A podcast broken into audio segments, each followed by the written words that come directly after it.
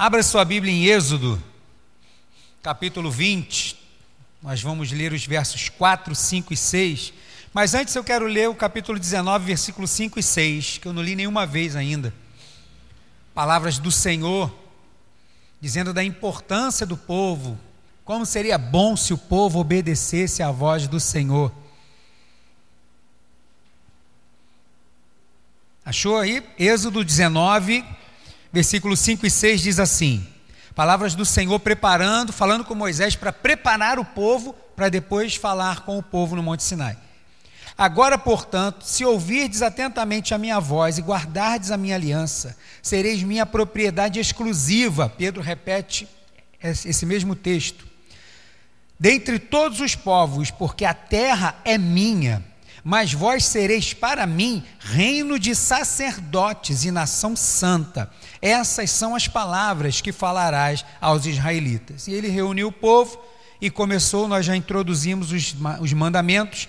Vamos para o segundo mandamento, Êxodo 20, capítulo 20, versículo 4, 5 e 6 diz assim: Não farás para ti escultura, imagem esculpida nem figura alguma do que há em cima do céu, nem embaixo da terra, ou nas águas debaixo da terra. Não te curvarás diante delas, nem as cultuarás, pois eu, o Senhor, teu Deus, sou Deus zeloso. Eu castigo o pecado dos pais nos filhos, até a terceira e quarta geração daqueles que me rejeitam. Mas sou misericordioso com mil gerações dos que me amam e guardam os meus mandamentos. Até aqui, nós vamos hoje mexer bastante na Bíblia. Né? Eu falei já com os irmãos aqui, você que está em casa, se não tiver muita agilidade para procurar, anota só o versículo, né? Sempre que a gente vem para algum estudo, a gente traz papel e caneta, então você anota o versículo para você não perder o que está sendo falado.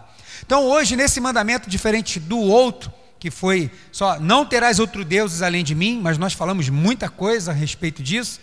Aqui Deus, ele vai dizer três coisas neste mandamento. Primeiro, qual é o mandamento, e depois vai dar duas consequências para esse mandamento. Especificamente nesse, Deus vai tratar desta forma, e a gente vai entender por quê. Que negócio é esse de não fazer imagem e por que, que é, o castigo vem até a quarta geração, mas a bênção vai até mil gerações. Nós precisamos hoje tratar essas três coisas, tá bom?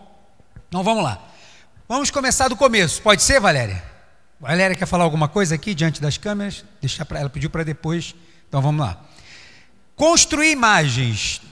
Deus está falando para não construir nenhuma imagem. Sim ou não? Sim. Então vamos esmiuçar um pouco isso. Construir imagens para culto é prática nova ou é antiga? Antiga, né? Quando a gente vê lá Abraão, já manda sair do meio de lá daquele pessoal que já havia idolatria né? Já havia idolatria, isso já vem de muito tempo. Então a idolatria, além de ser uma prática antiga, ela também sempre foi uma tentação para o povo de Israel. Porque o povo de Israel, até o juiz chamado Samuel, ele era conduzido diretamente por Deus, até quando ele pede um rei. Mas até aí o dos males o menor. Só que quando Israel olha para as outras nações, isso é para você tentar entender um pouco a cabeça daquele povo.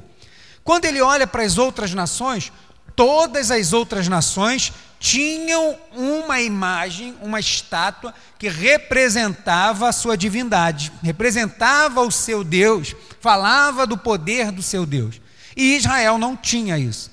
Então Israel sempre olhava isso, e isso servia de tentação para o povo de Israel. Por isso que nós que estamos lendo, né, acabamos de ler a história dos reis, dos, estamos lendo agora os profetas, a gente vê que o povo tem um rei legal, o povo até acerta, mas a gente sabe que isso não é do fundo do coração do povo, porque quando muda o rei, pronto, o povo volta, se o rei volta a adorar a ídolos, o povo imediatamente também já está adorando, porque parece que adorar aquilo que eu posso ver é mais fácil do que eu adorar aquilo que eu não vejo.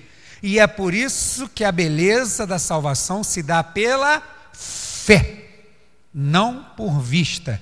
Por isso que a beleza da salvação vem pelo ouvido.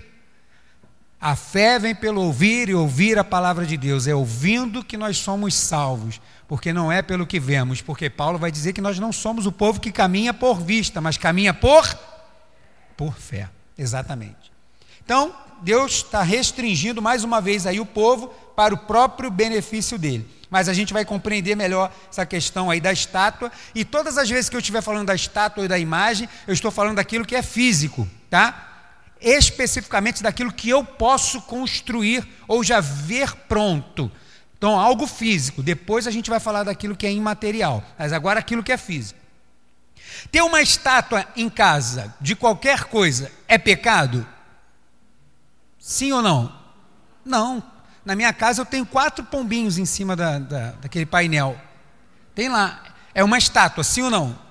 Sim. É porque quando a gente está falando de imagem e escultura, aí você fala de. Não, não. Mas agora isso é para você começar a pensar mais nisso. Não, não tem problema. Ah, se eu tenho um elefante, aí tem problema, porque elefante tem muito a ver com hinduísmo, tem muito a ver com, com outros tipos de religiões. Então tem, tem, tem negócio que dá sorte. Então agora, ah, se eu tenho lá uma, uma estatueta do Dom Quixote, lá, aquele cara com a lança, aquele é um boneco, não tem problema, irmão, não tem. O que Deus está restringindo aqui o povo de Israel é porque para o povo de Israel qualquer coisa ia servir de tropeço. Então, não tenha imagem, não faça nenhuma imagem. Por que eu estou dizendo isso? Porque alguns tempos atrás, que eu também sou jovem, não vivi tanto tempo assim, mas eu sei, porque eu ouvi falar, que algum tempo atrás, uns 30 anos atrás, às vezes alguém chegava de um grupo de visita na sua casa, ia te visitar, e aí o pessoal via lá de repente uma estátua que eles não conheciam o que, que era, já era, era demonizado na hora. Já chegou em casa, não queria nem saber o que, que era. O problema da casa estava naquilo ali, que aquilo ali era do demônio. Mas não era uma estátua de nada, era um, ganhei uma estatueta lá, é um jumentinho, é um burrinho, é um peixinho, sei lá. Não, mas isso aí não pode, é imagem e escultura. Então, não é desta forma, irmãos, tá bom? Não é desta forma. Deus está tratando desta forma com o povo, porque a gente vai entender que qualquer coisa para o povo poderia se tornar um tropeço. Eu tenho na minha, no meu painel lá perto da televisão aqueles dois pombinhos. Aí, se fosse no tempo do povo de Israel, se ele tivesse lá aqueles dois pombinhos no painel dele de televisão, eles não tinham televisão, por isso que crescia rápido. Mas se tivesse, alguém passasse ali e falasse assim: Olha, está vendo essa bênção que chegou na nossa vida? Pode ter sido por causa dessas estátuas que chegaram, que são novas. A partir daquele momento você pode ter certeza que ele nunca mais ia olhar para aquele pombinho da mesma forma. Aquilo ali passaria a ser uma divindade e passaria a ser um tropeço para o povo de Israel. Então o problema não é ter uma imagem, mas é de que imagem, o que você tem, a que ela se refere, ela serve para culto, se é, isso é pecado. Então, como eu estou dizendo, o problema de Israel é que ele conviveu sempre com a idolatria. Aonde o povo de Israel cresceu? Quem sabe a nação que o povo de Israel, que Deus levou eles para que eles crescessem? Chegou 70 pessoas e saiu só de homens 600 mil. Egito. Deus levou 70 pessoas, Jacó já velhinho para lá, mandou José primeiro, depois daquilo tudo, e José traz 70 pessoas. Lá eles crescem. Deus fez, como disse que faria, deles uma grande nação ali. E eles cresceram. Só que eles cresceram ali num volto de deuses para tudo que era lado, onde o próprio faraó se intitulava a divindade, era o Deus. O faraó não era uma, uma pessoa comum, ele se intitulava um Deus. Então, o povo cresceu nesse meio, no meio de idolatria. Então, para eles, para o povo de Israel, tinha, seria uma facilidade muito grande se prostrar diante de qualquer coisa que alguém dissesse que era Deus. Se alguém falasse assim, olha, essa caixa aqui está saindo essa voz aqui, é a voz de Deus, o povo de Israel ia se prostrar ali, porque ia achar que aquilo era um Deus e merecia ser adorado, porque ele conviveu com isso. Por isso que desde o início eu estou dizendo: Deus tirou o povo do Egito e agora está fazendo o quê? Está tirando. Isso aí, está tirando o Egito do povo. Eu vou repetir isso aqui até 2050 até durar essa aula toda. Está tirando o Egito do povo e ele está fazendo isso com os mandamentos. Então, para evitar qualquer problema, como a didática que Deus está usando, de menos é mais, não faça imagem. Não faça imagem. É a melhor coisa. Não faça nenhuma imagem. Não tenha nenhuma imagem aí. Outro problema é que eles poderiam dizer assim: mas essa imagem que eu tenho, ela representa o Deus que eu sirvo. E isso também seria um grande problema. Porque ele poderia dizer assim: não, mas isso daqui que você está vendo não é o que você está pensando. Porque o que você está pensando é uma coisa, mas para mim, esta imagem aqui representa o Deus vivo. Nisso também haveria um grande problema, um problema muito sério. Então, esse mandamento, a gente vai falar disso. Esse mandamento, para deixar bem claro, não tenha imagem, nem imagem de Deus pode ter. Se Deus permitisse que tivesse imagem, ele poderia dizer assim: ó, qualquer imagem que não me represente, não tenha. Mas se aquela imagem me representa, tudo bem. Mas não é. Ele falou o que? Restringiu, menos é mais. Não tem imagem, acabou. Pronto. Então não é para ter nem dele, nem para dizer assim, não, mas essa imagem representa Deus. Não, nada pode representar Deus. Então vamos lá. Por que ter imagem que represente Deus é pecado? Por que, que eu, poxa, eu queria tanto ter alguma coisa? Todas as nações, a cabeça do povo de Israel, todas as nações têm uma imagem que representa o seu Deus. Por que, que eu não posso ter uma imagem que represente o meu Deus? A gente vai falar disso. Por quê? Alguém pode me dizer? Alguém saberia dizer assim? Dá um chutão. Por quê? Por que ter uma imagem para representar Deus seria pecado? Porque ele é vivo. Perfeito. E ele vai dizer todo o tempo na sua palavra, vai dizer nos salmos, vai dizer nos profetas, que as estátuas, as imagens têm olhos e não tem ouvidos e não ouve, tem boca e não fala, tem nariz e não cheira, tem pé e não anda, tem que precisar de gente que carregue. Então ele está dizendo que aquilo ali não pode representar nada, nenhuma imagem, Guarde isso, daquilo que você conhece, daquilo que você não conhece, qualquer coisa que for lhe apresentado para dizer assim: olha, isto aqui, esta imagem, esta representação, esta fotografia representa Deus para você, isso é pecado. Por quê? Porque nada pode representar o Senhor. Por quê? Primeiro, porque Ele é santo. Ele é distinto de tudo que você possa conhecer. Deus está separado de tudo. Não há nada que seja semelhante ou parecido com Ele. Nada pode representar o Senhor. Segundo, o Senhor é eterno. Nada daquilo que foi criado e foi criado por suas mãos pode representar aquilo que ele é. Nenhuma criatura pode representar o seu criador. Não pode, é impossível, não tem como. O nosso Deus é onipotente, é onipresente, é onisciente. Só ele tem estas características. Estas cinco coisas que eu disse são atributos exclusivos de Deus e nada pode representar aquilo que Deus é. Qualquer coisa que eu fizer para dizer que esta imagem, é este templo ou esta foto, isso representa o Senhor, eu estou diminuindo Deus, estou diminuindo aquilo que Ele é, eu estou puxando para baixo a referência daquilo que Deus é. Por isso, isso é pecado mesmo que tenha uma referência de Deus, que a pessoa diga que é, é pecado. A gente poderia dizer assim: ó, Deus está dizendo quando fala assim, não faça imagem, Ele está dizendo assim: ó, não me diminua, mesmo que você diga que essa imagem me representa, você está me diminuindo. Não pode, isso aí é pecado. Mas e se a imagem for de um ser humano? Porque o ser humano é distinto de toda a criação. O ser humano é a coroa da criação. E se for de algum ser humano, tem problema? Sim ou não?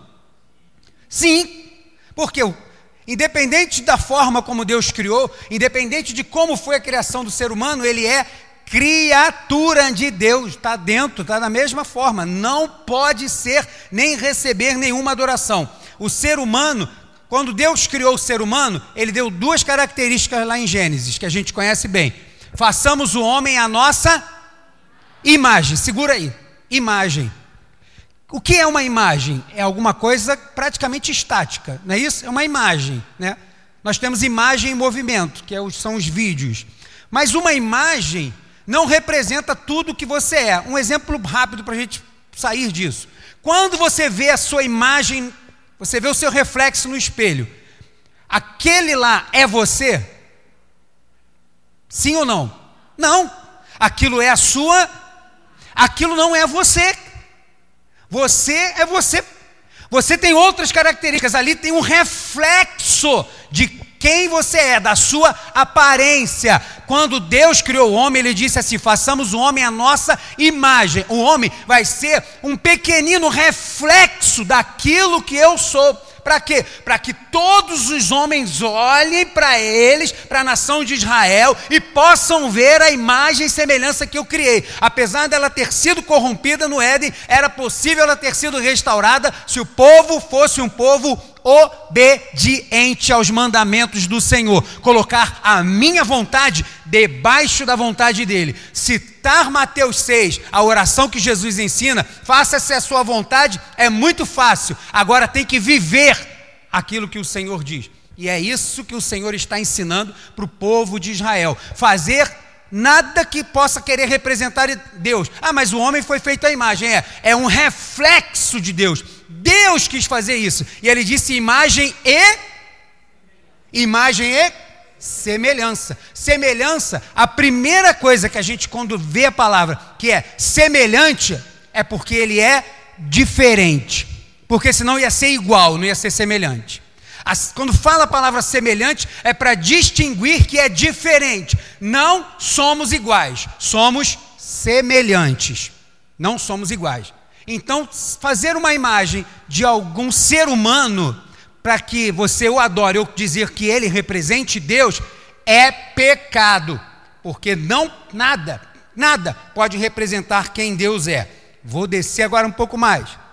Mas e se esse ser humano for uma pessoa como Paulo, como Pedro, como Maria, como tantos outros aí, pessoas que a gente vê assim, ó, que se destacaram na história da fé, do cristianismo, pessoas que deram sua vida em prol do evangelho. E se for pessoas como essa? A regra é a mesma, nada mudou. Eles são seres humanos imperfeitos, como eu sou. Quando olhamos para estas pessoas, nós olhamos estas pessoas, quando olhamos vendo na, na palavra do Senhor, olhamos para eles sabendo da sua história, quando vemos estas pessoas, as, essas pessoas são modelo, são referência, são aqueles a quem eu quero ser igual. Caramba, né? Puxa, eu quero ter uma ousadia para pregar como Paulo, quero ter intrepidez de falar o que vier na telha como Pedro quero ter essa, esse, esse senso de obediência como Maria, de submissão como ela teve, quero ser como esses, mas uma coisa é ter estas pessoas como modelo, como objetivo, quero ser um servo de Deus como esses. Outra é ter uma estátua deles e dizer que estes representam Deus, ou que a minha oração passa por eles para chegar até Deus, ou eu faço orações a eles para que eles levem a Deus. Esse já é outro problema. E no nosso entendimento, isto é pecado não pode representar Deus. Eu não posso ter nada que divida a glória do Senhor. Isso é pecado. Mesmo que sejam homens como esse, são pessoas que eu preciso me espelhar quando eu olho na palavra do Senhor. Mas eu não preciso ter uma foto, não preciso ter uma imagem deles, não preciso me prostrar a eles, muito menos orar a eles, porque próprio Paulo quando as pessoas falaram assim: você é Deus, você é Júpiter, agarraram ele lá e Barnabé. Ele, não, não, nós não. Não faça isso, nós somos seres humanos como você. Quando a gente lê Apocalipse, vê João, quando João é arrebatado naquela visão, que ele chega no céu, que vê aquela figura majestosa, ele se prostra, e o anjo do Senhor fala assim: Não, meu filho, levanta, eu sou conservo seu, não faça isso. Assim, eu também sou igual a você, eu preciso adorar alguém, mas não, não é a mim que você adora, nem aos anjos o Senhor disse para adorar. Então também não é para adorar nem aqueles que foram exemplos. Ah, mas e Jesus? Eu quero ter uma imagem de Jesus. Eu queria ter uma cruz. Pode ter, irmão, se ela estiver vazia. Ali na entrada da nossa igreja tem duas janelas feitas pelo nosso engenheiro pastor Manuel Gomes, que elas, o símbolo dela vazado é o quê? Uma cruz. Ei, pastor, não sabia nem que tinha janela ali. É, tem. Tem duas janelinhas pequenas na entrada e é uma cruz, mas ela está vazia, porque daquela cruz o nosso Senhor saiu para vencer, está de pé, está vivo intercede por nós à destra de Deus. Uma cruz com ele crucificado, não representa o cristianismo protestante a qual nós estamos inseridos. Nosso Deus está vivo e mesmo que tivesse uma figura dele, como tem alguns na internet, um Jesus bombadão, assim saradão, não sei o quê, não representa quem ele é, porque aqueles músculos não representam toda todo o poder, toda a glória, toda a majestade que o nosso Deus tem. Qualquer coisa que for feita para querer representar quem o nosso Deus é, é falha então não merece que nem exista diante de nós. Alguma dúvida? Tá bom? Então, qualquer imagem, para fechar, qualquer imagem que seja do que a gente conhece, de um animal, de uma pessoa, de alguma coisa, de um templo, seja de o que for, não, é pecado ter. Se for de alguma coisa que eu não conheço, como na mitologia, né? o centauro, o cavalo com homem, ou o minotauro, o cavalo com o homem com touro, Qualquer coisa que seja misturado que eu não conheço, ou alguns símbolos de, de uma figura de uma mulher sentada com seis braços, com cabeça de elefante, é algo que eu conheço? Não conheço, isso saiu da ideia de alguém, mas isso não representa Deus, seja do que eu conheço, seja do que eu não conheço, ou seja de qualquer ser humano, tendo ele sido o maior servo de Deus da história na sua concepção não são dignos de adoração, são dignos de modelo, modelo a seguir, coisas que a gente tem que repetir ou algumas que não precisamos repetir, mas adoração somente a Deus. Isaías 42, 8, marca na sua Bíblia: Deus não divide a sua glória com ninguém, toda a glória deve ser dada a Ele. Você pode dizer amém? Porque qualquer outra coisa vai estar ferindo o segundo mandamento: não farás para ti imagem esculpida. Assim como eu sou de Cristo, sejam meus imitadores como eu sou de Cristo, né? Está falando, siga, como o pastor está dizendo, sou o modelo, não digno de adoração, adorar somente a Ele. Mas será que idolatria se trata só disso, daquilo que eu estou falando que é físico?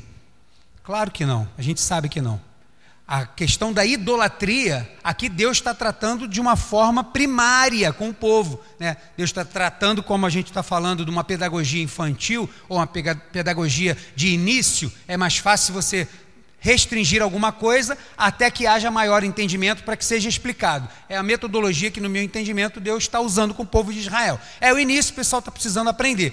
Então aqui Deus está dizendo: não tenho imagem. Mas só que o negócio é muito mais profundo, porque o último mandamento, você lembra qual é o último mandamento? Não cobiçarás. E cobiçar é um sentimento. E isso pode ser um Deus, dependendo do que você está cobiçando.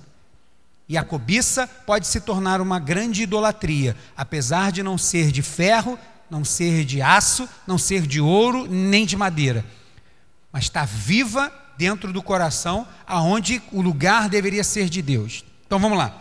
Será que idolatria se trata só de construir uma estátua, um quadro, é alguma coisa de ferro? Não. Então, para a gente terminar esse assunto, precisamos definir o que é idolatria. No dicionário, tem muitas definições. Eu anotei duas. É amor excessivo, admiração exagerada. Quando você extrapola os limites da, do amor ou da admiração. Quando isso é extrapolado, você está entrando para a idolatria, que diz o dicionário. Tudo aquilo, e eu acrescento, tudo aquilo a quem eu me curvo, que eu deposito minha confiança, aquilo que eu digo que me governa, né, quando as pessoas saem na rua com camisa de alguma coisa, escrito que aquilo ali é que, que comanda a vida dele, que aquilo ali é que guarda a vida dele, ele está dizendo que aquela divindade é que comanda a vida dele. Ele deposita a confiança nela. Então, idolatria é tudo aquilo que eu coloco esse amor exagerado, essa coisa toda, mas também aquilo que eu digo, ó, é esse que me governa. Eu me prostro e digo assim: sou seu servo e você meu senhor. Então, isso vai muito além de ter uma estátua. Isso vai muito além de ter um quadro pendurado na parede ou um papelzinho dentro da carteira. Isso vai além desses daí. Então, idolatria, que é o fazer imagem que vai além do palpável, pode ser, por exemplo, eu botei só alguns exemplos, uma ideologia. Uma ideologia, um conjunto de ideias para dar direções, principalmente na, na sociedade e na política. conjunto de ideias, né? essa ideologia. Uma ideologia, dependendo de qual forma ela seja, ela pode ser um ídolo. A pessoa não abrir mão daquilo por nada, e nada faz ela mudar aquilo, não interessa se está certo ou se não está. Né? Isso pode ser um conjunto de ideias de muitas pessoas ou de um só indivíduo. Ele tem a sua ideologia. A ideologia de vida daquele camarada é que Deus está no céu, por exemplo, e ele sabe que eu amo, eu não preciso da satisfação da minha vida. Isso é a ideologia dele. Isso é pecado. E nesta situação, ele está levantando um Deus que ele não sabe qual é. Ou pode ser que seja ele mesmo, mas não é o Deus verdadeiro. E isso se torna uma idolatria. Um desejo descontrolado, a pessoa né, tem desejos descontrolados, desenfreados, aquilo passa a governar a sua vida, isso é uma idolatria. A sua própria imagem disfarçada de amor próprio, não faço essas coisas porque eu me amo, me amo, mas na verdade você é um idólatra, você se ama a tal ponto de que não sobra espaço. Primeiro é você, depois Deus. Né, o narcisismo é a pessoa que se ama, diz que não, eu faço isso porque eu me cuido, faço isso porque eu me amo. Não, não é não. A pessoa passou desse extremo, está no exagero, passou do normal. Ela está tornando a sua própria vida uma idolatria. Seu trabalho, sua família também pode ser uma idolatria. Quando as pessoas, ah, cara, ah, pastor, ora por mim para eu ter um emprego. Aí Deus abre uma porta a pessoa começa a trabalhar. Aí começa a trabalhar, puxa, não dá mais para eu vir quarta. Olha, domingo não vou dar mais. Olha, terça não, não, pode vir mais nunca. Não tem um dia que ela possa vir mais no culto. E no dia que pode vir, pastor, estou muito cansado, não vou poder ir mais. O trabalho se tornou seu ídolo, porque o Deus Criador de todas as coisas, a gente vai chegar lá, disse: Te dou seis dias para você trabalhar, mas um é meu, é exclusivo meu. E é a questão do sábado, a gente vai falar quando chegar lá. Tem alguma coisa errada, então o trabalho às vezes se tornou uma idolatria. Não estou falando de quem trabalha por escala, não estou falando isso. Né? Quando a gente chegar lá no dia de sábado, a gente vai falar. Mas o cara parou, não vem mais para o culto, acabou. Porque a história do cara é trabalho, é progredir, é avançar, é crescer e tal. E isso é um perigo, se tornou um Deus na vida dele, é quem está governando e dominando. Fala, Adriano.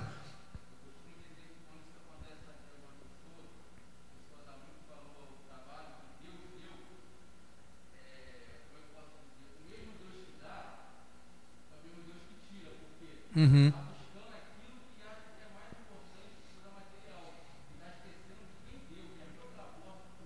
É isso aí. Esquecendo do Deus que abriu a porta de emprego, que deu o trabalho dele. E quando você disse assim, que Deus que deu, Deus que pode tirar. Quando esse Deus tira, entenda que isso é misericórdia, irmão. Misericórdia. Quando Deus quebrou tudinho, rebentou tudo, quebrou a empresa, quebrou tuas duas pernas, te jogou no leito, não é para murmurar, não, é misericórdia. Misericórdia, porque você poderia viver feliz da vida em rios de dinheiro e no final de tudo, a quem você vai recorrer para te salvar? Ao seu dinheiro? Ao seu trabalho? À sua família? A você mesmo? A sua ideologia? Precisamos nos curvar diante daquele único que pode nos salvar, que é o Senhor, tá bom? Quer falar? Então vamos lá. Eu quero dar alguns exemplos disso. Então, tudo que ocupa o primeiro lugar no coração, independente se tem uma, tá, uma imagem, né, uma estátua ou não, se aquilo ocupa o primeiro lugar no teu coração, está ocupando o lugar que é de Deus. Aquele lugar é do Senhor, é dele. Ele não abre mão, não tem meio termo, não tem, é dele. Ele precisa, ele quer que aquele lugar seja dele, porque dessa forma nós estaremos obedecendo ao Senhor. Agora eu vou ler alguns textos, eu vou querer que você que tenha facilidade procure. Se você não tem, só anota e eu vou ler. Alguns exemplos do que eu acabei de falar. Por exemplo, o cara não tem uma imagem lá, não tem. Mas ele ama mais o dinheiro do que qualquer coisa. Abre aí, é, te, é, Colossenses 3, versículo 5. Colossenses 3,5 diz assim: Portanto, eliminai vossas inclinações carnais. E ele vai dizer: prostituição, impureza, paixão, desejo mal e avareza, que é idolatria.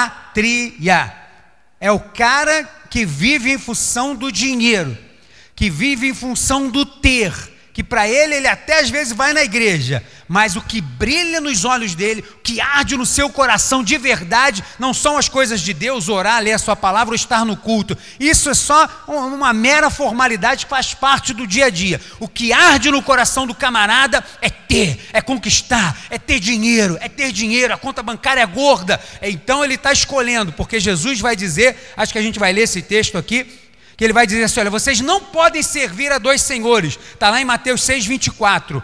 Porque vocês ou vão amar um e odiar outro. Vocês não podem servir a Deus e ao dinheiro. Paulo vai dizer para Timóteo em 1 Timóteo capítulo 6. Vai dizer para eles assim: ó, Timóteo, vai ter gente aí que vai amar muito dinheiro porque o amor ao dinheiro é a raiz de todos os males. O dinheiro se torna um Deus, e por causa desse Deus, as pessoas se corrompem, como a gente vê na nossa nação. É exemplo claro, décadas e décadas, de um Deus chamado Mamon, que vem governando aí o Brasil através desses homens que só pensam no dinheiro, não está preocupado em mais nada não está preocupado com o bem-estar de fazer aquilo para qual ele foi eleito para fazer governar sobre o povo, dar direções alternativas para o povo. Não, eles querem dinheiro, querem ter, e quanto mais tem, mais eles querem, porque o Deus deles é o dinheiro. Outro, o cara não tem imagem, mas Mateus 10, 37, o cara ama mais a família do que o próprio Senhor. Mateus 10, 37 Jesus diz assim: Quem ama seu pai ou sua mãe mais do que a mim, olha como Jesus fala, tá? Mais do que a mim, não é digno de mim. E quem ama seu filho ou sua filha mais do que a mim, não é digno de mim. Pasmem, mas eu já vi uma mãe falar assim: olha, pelo meu filho eu vou até o inferno, se for, vai ficar lá. Porque não tem purgatório, não, vai ficar lá. O Senhor está fazendo, mandando você optar? Não, são amores diferentes, irmão. Ele está falando que esse amor, que é o dele, que é exclusivo dele, que é amor de culto, de veneração, de adoração, esse lugar é dele. Agora você tem que amar seu pai, vai ter mandamento logo aqui embaixo: honra teu pai e tua mãe. É para amar, é para respeitar, é para cuidar. Tem que fazer isso. Ele não está falando assim, ó, se você amar seu pai, não. Mas se você amar mais do que a mim, é porque você fez o quê? Você tirou Deus e colocou seu pai no trono de adoração, seu filho, que é muito mais comum do que os pais, né? Que é mais fácil o pai colocar o filho como um ídolo do que os filhos colocarem os pais. Colocar o filho como adoração e a pessoa não vai para o culto, a pessoa não faz não sei o quê, é, tudo é o filho. Se o filho der um, um ai, acaba o mundo. Se fizer qualquer coisa, eu vou lá e faço um barraco, e aí usa aqueles termos, né? Esse crente macumbeiro, eu vou na escola e roda a baiana. Vai com os teus demônios todo para lá, irmão porque o teu filho se tornou um ídolo, e Jesus está dizendo: se você amar mais a Ele do que a mim, você não é digno de mim. Meus filhos e minha esposa que está em casa ainda se recuperando, eu os amo e dou a minha vida por cada um deles. Mas se houvesse uma perseguição e alguém dissesse que eu tivesse que abandonar Deus, porque se eu não abandonar, eles iam matar um deles dois, se eu não negasse, sinto muito mas eu fico com a minha fé. Sinto muito. E a resposta deles precisa ser a mesma. Eu vou matar seu pai. Lê o livro, eu vou trazer, tem um, não vou ler, não trazer não, porque ele é muito pesado. Tem aqui no gabinete, que é sobre missões, ver situações como essa que aconteceram e ver lá, lá o filho de oito ou nove anos pendurado e os caras batendo na cabeça da criança. E falando para a mãe, falando assim, ó, nega Jesus agora e a criança chorando e a mãe dizendo assim: Meu Senhor, eu não nego. Filho, nós nos vemos na glória. Tem que ser crente, irmão. Tem que ser crente.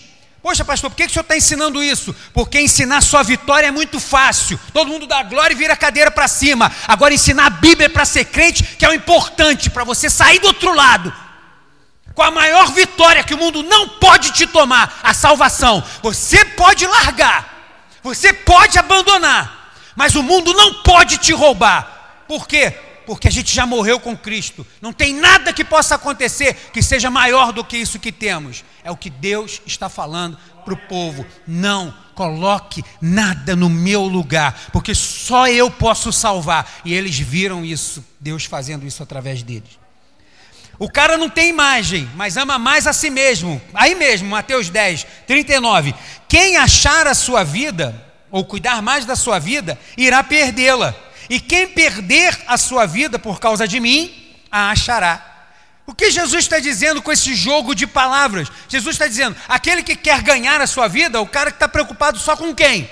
Só com ele mesmo. Meu filho, final de tudo você vai perder. Porque não adianta você estar tá aqui, como vai ter lá a parábola, eu acho que é em Lucas, que vai falar do cara que constrói um monte de coisa, aí quando ele já está abastado, ele fala: O que, que eu vou fazer? Já sei, vou destruir esses celeiros e vou fazer maiores para guardar mais dinheiro ainda. E aí Jesus, tá, na parábola, vai aparecer uma voz e vai dizer assim: Louco!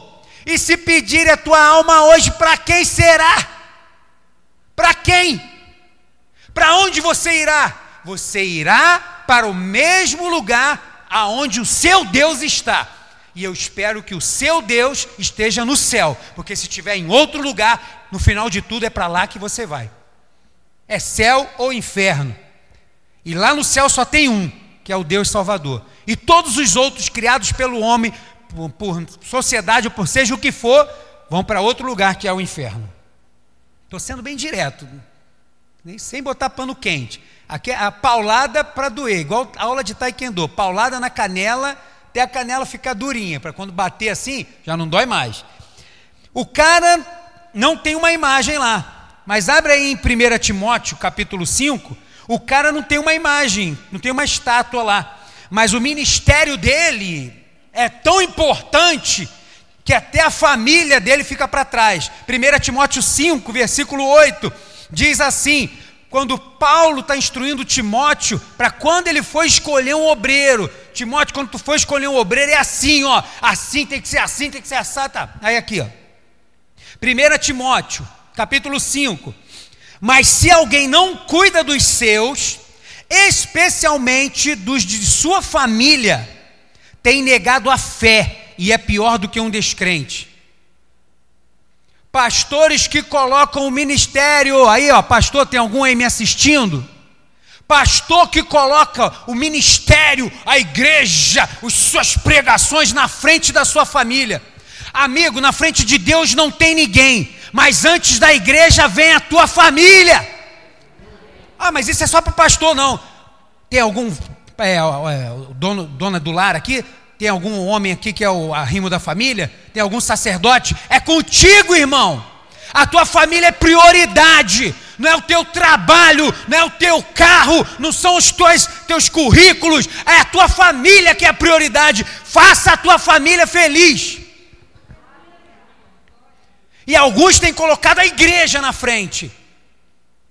Pastores que se divorciam porque, em primeiro lugar, vem a igreja, a família ficou lá atrás. Se a família acompanhar, ótimo. Se não acompanhar, fica para aí, porque eu, eu tenho meu ministério. Pregadores itinerantes que ficam pregando aqui e acolá, recebendo convites aí, convites acima de convites.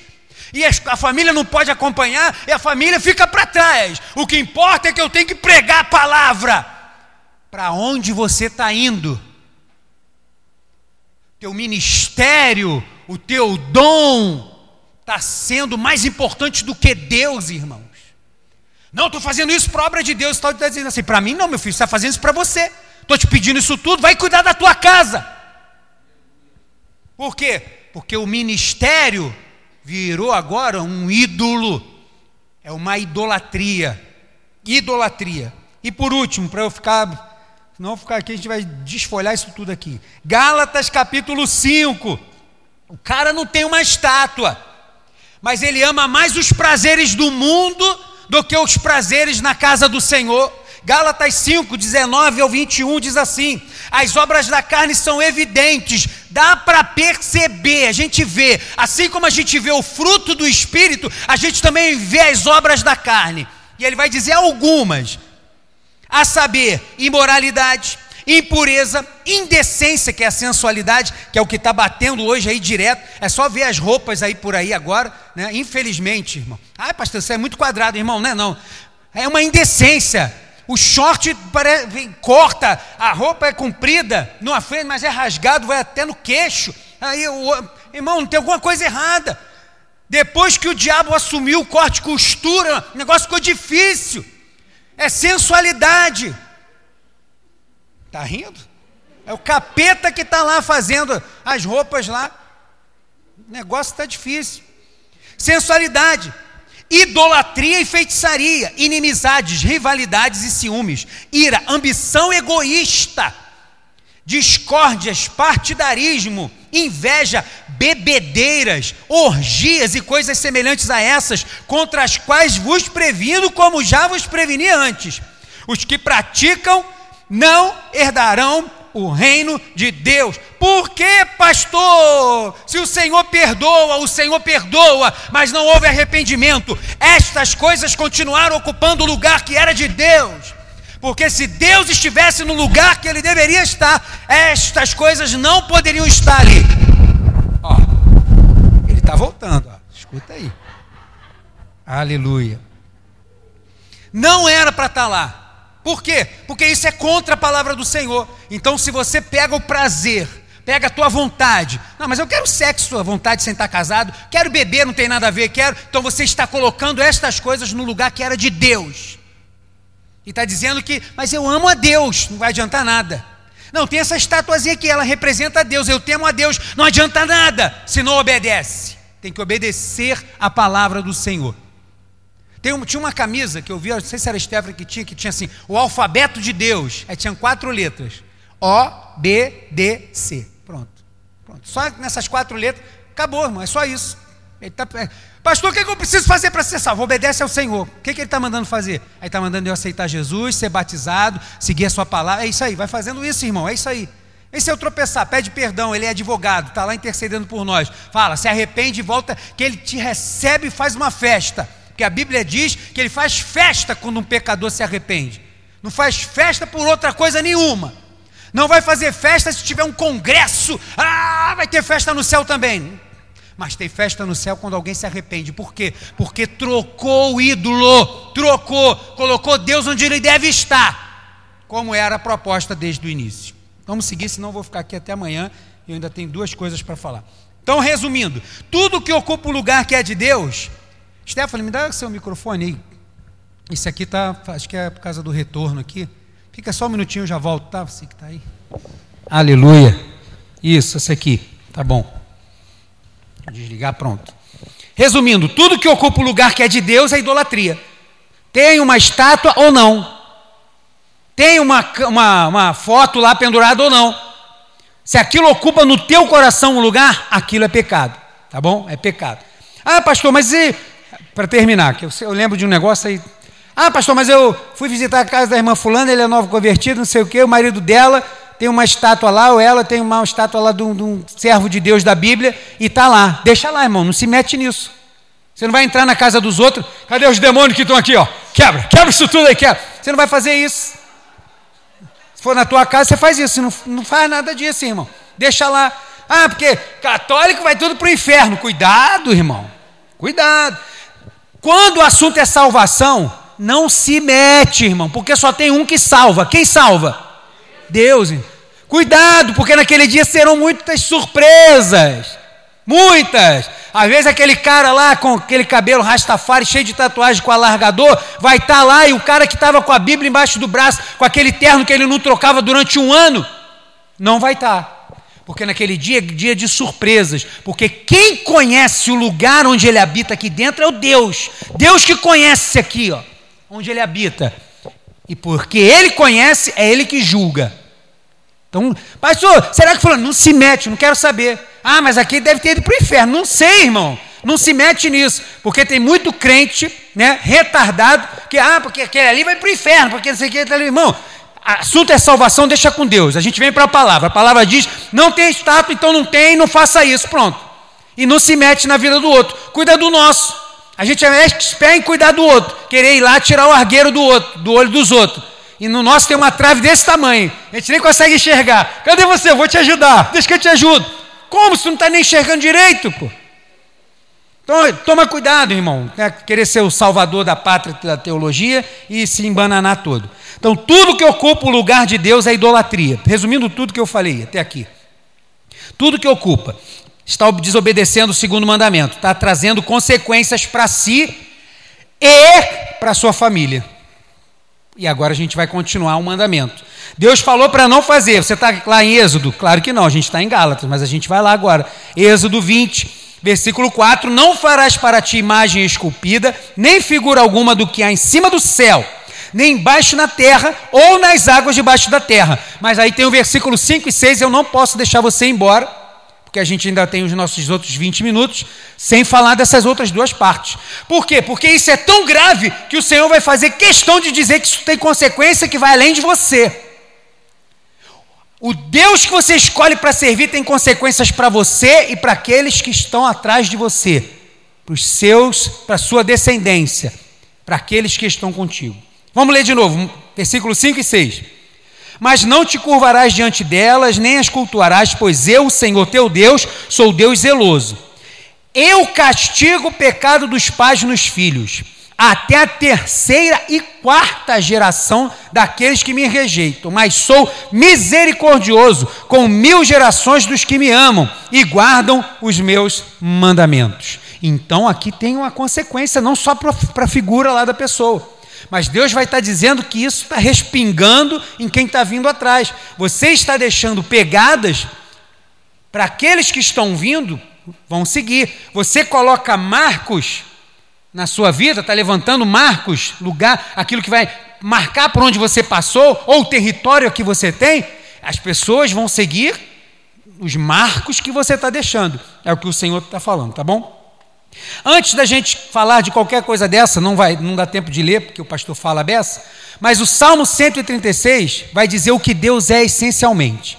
Salmo 136, todos os versículos vai dizer assim, porque Deus não sei o quê, porque seu amor dura para sempre. E Deus fez isso aqui, porque seu amor dura para sempre. E Deus fez isso, isso e outro, porque seu amor dura para sempre. Porque o amor do Senhor dura para, para sempre. A sua ira, ela vem e passa. Agora o seu amor permanece. Por quê? Porque Deus não é essencialmente ira, como eu aprendi há 30 anos atrás nas Assembleias de Deus.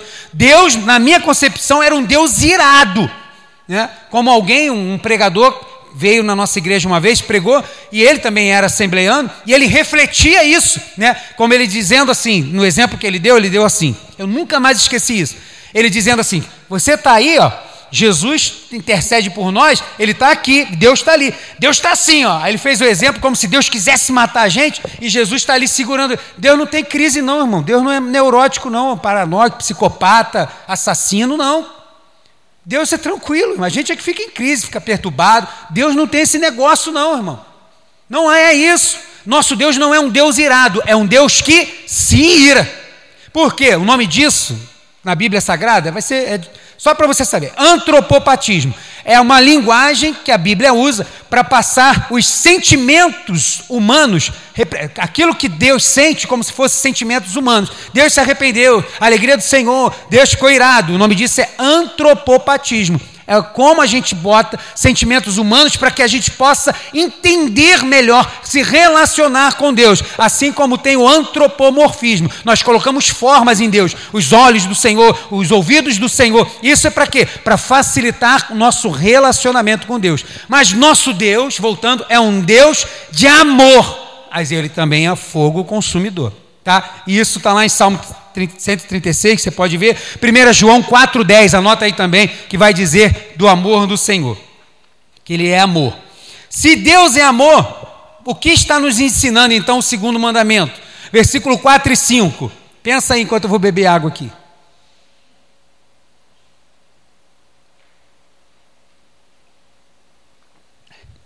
Enchi o tanque. Dá para andar mais uns dois quilômetros. O que que isso está nos ensinando? Irmãos, eu sei que é muita informação, mas eu preciso passar isso tudo. Né? E a gente tem o tempo que a gente tem. Quando a gente se dá, né, eu tenho falado algumas vezes isso para os irmãos no WhatsApp que estão fazendo a leitura. Quando a gente se depara com um texto bíblico, hoje é aula, tá bom? Tem aluno aqui? Então, quando a gente se depara no, com um texto bíblico difícil, o que, que eu faço? Eu me afasto desse texto. O que, que isso quer dizer? Eu não fico preso só nele. Eu olho a Bíblia de Gênesis a Apocalipse. E é isso que precisamos fazer para a gente poder entender esse texto. Não adianta querer ficar rodando, rodando, rodando, rodando com a cabeça só aqui. A gente precisa entender quem Deus é na sua totalidade, porque a Bíblia Sagrada não é só Êxodo, Assim como não é só Isaías. A Bíblia Sagrada são quantos livros? Quantos no Antigo Testamento? Ih, meu Deus. Quantos no Novo? Meu Pai eterno, é isso aí. 66 livros. É, tem que conhecer o livro que você carrega, irmão, tá? Pelo amor de Deus. Então, 66 livros, irmãos. Então, o Deus que você conhece, ele pode estar sendo representado aqui de uma forma, mas outra. Pode estar falando de uma forma, de um jeito como ele agiu, e no outro livro. Então você precisa entender quem ele é pelo todo. Você não pode sacar um versículo e dizer, Deus é isso aqui. Não, irmão. Porque Deus está, não é que a Bíblia toda diga quem Deus é, porque eu já limitei Deus, não é. Mas o que Deus quer, como ele diz, que a gente saiba dele, Deuteronômio 29, 29, o que ele quer que a gente saiba está aqui, irmão. O que a gente não precisa saber, não precisa saber. Mas isso aqui a gente pode saber porque tem no livro sagrado. Então o que, que Deus está querendo dizer com isso? Ele está falando que aquele que levanta um ídolo, seja uma estátua no seu coração, porque ele vai deixar isso claro quando fala, falar da cobiça quando essa pessoa está fazendo isso, ela não está fazendo um mal só para ela, ela está fazendo um mal para sua descendência. Então, vamos lembrar: se é um pai, ele está fazendo um mal para quem? Diretamente para os seus filhos, aqueles que estão depois dele. O que, que a Bíblia fala em Provérbios 22, 6? Ensina o menino o caminho ou no caminho? No. Ensina a criança, o menino, no caminho em que deve andar. E quando ele for velho, não se desviará dele. Provérbios é um livro de sabedorias, não é um livro de promessa, não é uma promessa de Deus, é um livro de sabedoria, constatação de um servo de Deus que recebeu sabedoria de Deus. Por quê? Porque a gente vê que às vezes essa, essa regra não se aplica. Tem uma mulher que é serva de Deus, está ali, pá, pá, Vamos dizer que ela criou o filho lá na disciplina do Senhor, mas quando cresceu está lá no mundão, no baile funk, lá, tchum, tu, tu, tu, no cachaçal. Foi isso que ela queria para ele? Para ela? Não era isso. Ela geme de dor por causa disso. Mas, é, mas pastor, a Bíblia diz, irmão, isso aqui é uma regra geral, é sabedoria vertical divina para o homem, para o um entendimento, para uma sabedoria horizontal. Mas o nosso estudo não é provérbios. Mas Deus está dizendo que se você criar a criança no caminho que ela deve andar, muito provavelmente ela vai seguir o que você faz. Porque ela não vai seguir muito o que você diz, mas ela vai seguir por onde você andou. Ela vai seguir o que você é o caráter que você tem, a forma que você age, pode ter certeza que a criança vai seguir esses mesmos caminhos. Esse aí, ela vai, nessa idade aí de 6 a 12 ali, que ela está formando o caráter, é isso que ela vai ser. Isso aí é por isso que a gente tem que ter muito cuidado. Então ensina. Então a gente sabe que a Bíblia diz: se eu ensino, a criança ela vai seguir aquele caminho. Vamos voltar. Deus está dizendo que se aquela pessoa é uma idólatra, Ele está querendo dizer que muito provavelmente que, que vai acontecer com toda a descendência desse que é idólatra? Quantas vezes você vai evangelizar alguém, não vou citar a religião, seja ela qual for, e aí você fala com a pessoa, a pessoa assim, não, até te agradeço, você é muito educado, né? Vamos supor que ele é alguém educado, né? Fui falar do evangelho para ele, e aí, poxa, até te agradeço, gostei das suas palavras, mas, olha só, a minha avó foi dessa religião, a minha mãe, ela é dessa religião, então assim, eu prefiro manter essa minha religião. A pessoa não para para pensar assim, peraí, mas que caminho que eu estou seguindo? Eu sempre procuro trazer coisas para que a gente possa pensar, irmãos. Porque se você não precisasse pensar, Deus não ia te dar condições de raciocínio. Ia falar assim, faça isso, você faz assim, faça assim. Nem os anjos, irmãos, são assim. Tem gente que acha, né? Não, os anjos não. Não, então por que, que um terço caiu? Por que, que um terço então foi expulso de lá com Satanás? Porque até eles têm livre-arbítrio. Até eles. Agora, os, que, os dois terços que ficaram lá estão pianinho, né? Porque sabe que o negócio aperta, né? Irmão, todo mundo tem. Deus não cria robô alienado. A gente tem condições de raciocinar. Paulo fala para a gente raciocinar. Deus fala para trazer essas palavras e inculcar nas crianças. Deus está fazendo com que a gente reflita, porque Deus, para tirar o Egito da cabeça do povo, tem que fazer o povo entender que, é isso aqui era ruim realmente, mas isso daqui é bom. É o que Deus está tentando fazer com o povo. Então Deus está dizendo: se você vive na idolatria, aqueles que vêm depois de você vão seguir os seus passos. Porque por mais que você fale assim, ó, esse Deus aqui é meu, ou como tinha né, a questão não só de Deus do lar, mas que tinha também uma referência de, de posse de terra, de contabilidade, lá quando a gente vê em Abraão. Mas esses deuses aqui são meus, você tem os seus. Não tem isso, irmão. Ele vai ser idólatra porque você é. E às vezes ele não vai conseguir parar para pensar. E uma pessoa que é evangelizada, que dá uma resposta dessa, ela está dizendo assim: Olha, eu não penso por mim. Eu vou seguir o que já falaram para seguir. Pensa por quê? Por que, que pastor, a mulher, no, no, 30 anos atrás, na igreja, não podia raspar o sovaco? Eu sei lá, pô. Alguém achou que isso aí era pecado e falou que era. E se você tivesse numa igreja assim, você tinha que respeitar. E a mulher tinha que ficar com aquele sovaco igual de, de, de parecendo um urso lá, um negócio assim. Por quê? Porque você está em submissão àquela igreja. Mas por que, que isso é pecado? Ah, não sei não, mas alguém disse que é.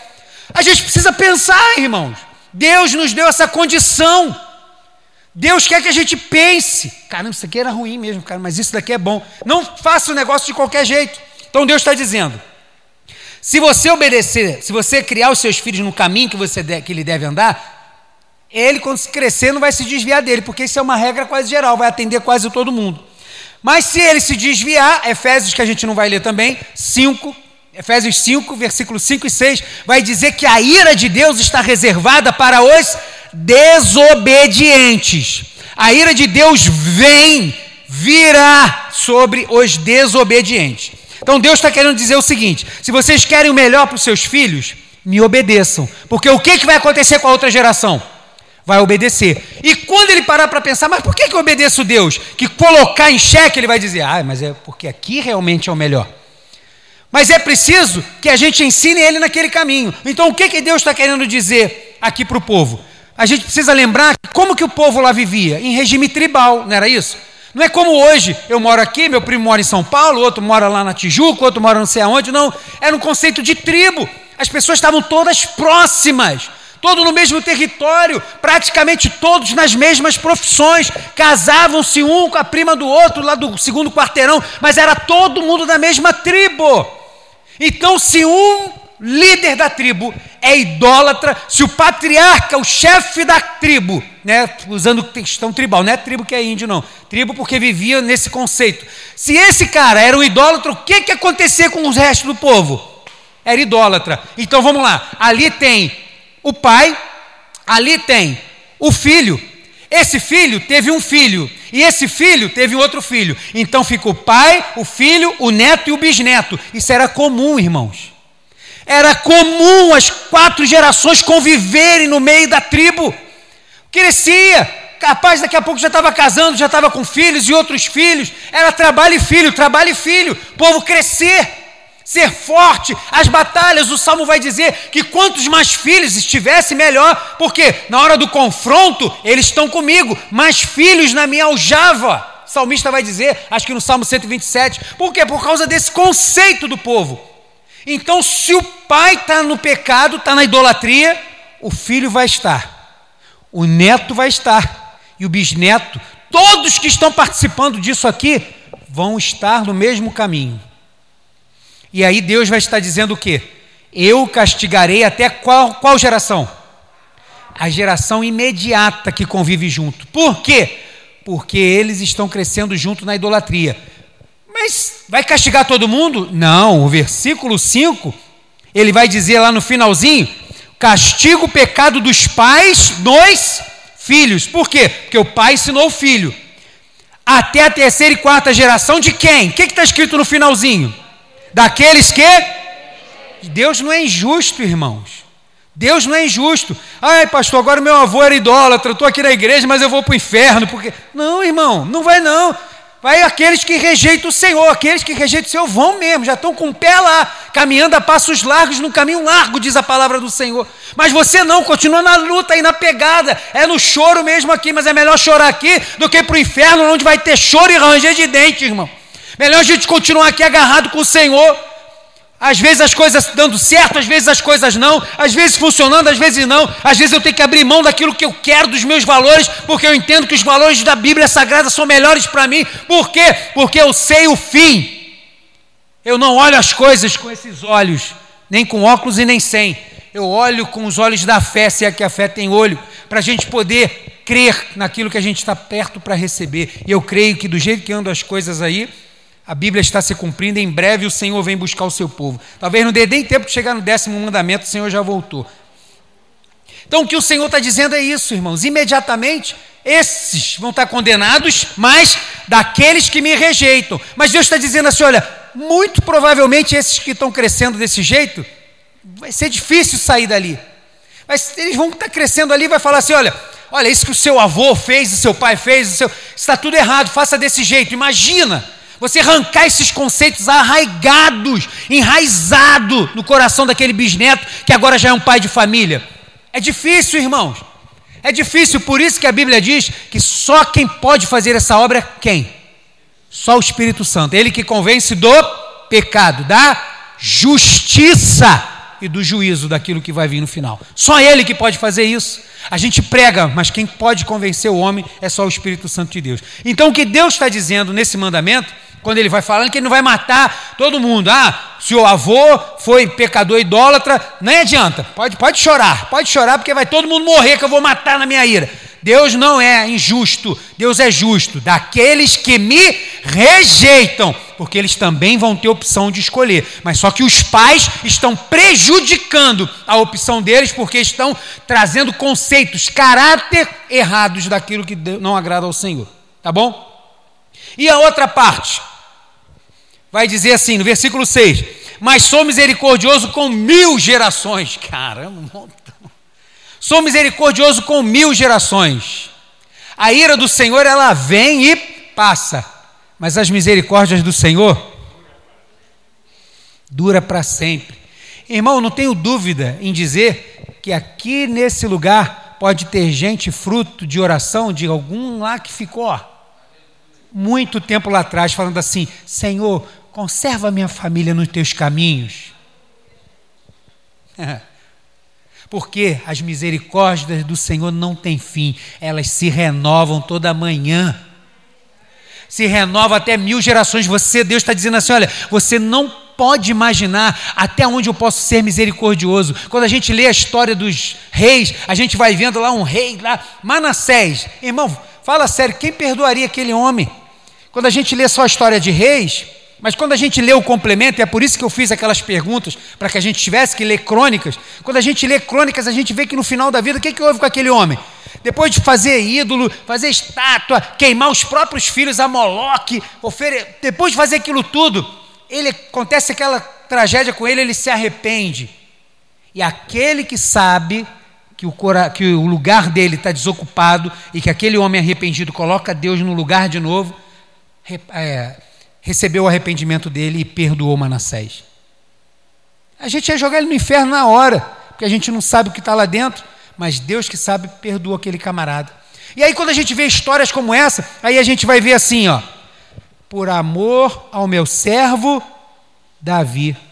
Caramba, poxa, pastor, mas Davi já, já ficou 200 anos para trás. É, mas as misericórdias do Senhor não têm fim. E aí ele vai dar um número que a gente jamais vai poder calcular de gerações: mil.